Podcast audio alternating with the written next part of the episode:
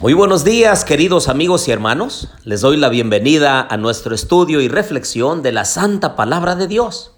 Les habla su amigo Marcelo Ordóñez desde el puerto de Veracruz, México. Abran por favor su Biblia conmigo en Efesios capítulo 6 y versículo 12.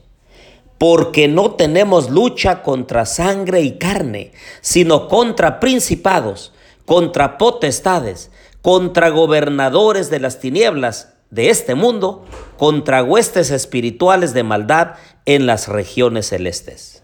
Los invito a orar. Querido Dios y bondadoso Padre, en esta mañana vamos a meditar en tu santa palabra. Aconséjanos, Señor, dirígenos en el buen camino. También en esta mañana queremos poner en tus manos a Rode y Antonio. Tú sabes que están pasando por una situación difícil matrimonial. Y te rogamos, Señor, que puedas ayudarles para que cada uno de ellos ponga de su parte y puedan seguir adelante, unidos, esperándote en gloria y majestad. Bendice también a todas las familias que escuchan este podcast. Te lo pedimos en el nombre de Jesús. Amén. Quiero advertirles en esta mañana de que el enemigo anda como león rugiente buscando a quien devorar. Y nuestra lucha no es contra un ser humano. Sería muy insensato de nuestra parte dar coces o incluso golpes, puñetazos al aire, porque no le haríamos nada al aire, tampoco le haríamos nada al humo o a la nube. Así es como un ser humano se enfrenta a las potestades de las tinieblas. Nadie de nosotros está capacitado para hacer daño. Nadie de nosotros puede defenderse por eso necesitamos al Espíritu Santo. Querida familia, yo les quiero animar en esta mañana para que oremos, supliquemos la presencia del Espíritu Santo en nuestras vidas. Nadie se sienta más inteligente, nadie se sienta como que puede hacer algo. En realidad, lo único que podemos hacer es poner a Dios en primer lugar. Por eso el versículo 10 dice, por lo demás, hermanos míos, fortaleceos en el Señor y en su fuerza poderosa. Vestíos de toda la armadura de Dios para que podáis estar firmes contra las acechanzas del diablo. ¿Cuál es nuestra única salvaguardia? Confiar en Jesús, suplicar su presencia santa en nuestras vidas, en este día que Él nos pueda ayudar a elegir el bien en lugar del mal, que nos pueda motivar a arrepentirnos de todo corazón y hacer las cosas que a Dios le agradan. Ah, queridos amigos y hermanos, el enemigo pondrá mil y una trampas en este día.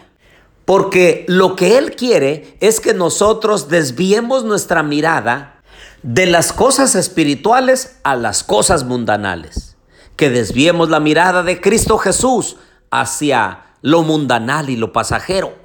Cuanto menos contemplemos a Jesús, nos pareceremos más a aquello pasajero, mundanal, pecaminoso que nosotros estemos contemplando. Pero si nosotros dedicamos más tiempo a la oración, si dedicamos más tiempo al estudio de la palabra del Señor, si nos mantenemos en el camino correcto que conduce a la vida eterna, permitiendo que nuestra vida cobre una dimensión de servicio para la iglesia, para la familia, para el mundo, para la sociedad, entonces el Señor estará desarrollando en nosotros una fe firme, nuestros dones y talentos poniéndolos a trabajar en favor de las almas por las cuales Cristo murió. Sí, así es. Todo lo que somos y tenemos es para servicio de Dios es para llevar almas a los pies de Cristo. Por eso en esta mañana quiero advertirles, nadie nos lleva a la delantera, nadie está por encima de los demás, todos estamos en el mismo plano y necesitamos depender de la gracia de Dios. Queridos amigos y hermanos, el enemigo nos ha estudiado por mucho tiempo y él sabe nuestros puntos débiles, pero nosotros podemos fortalecernos en el Señor y en el poder de su fuerza.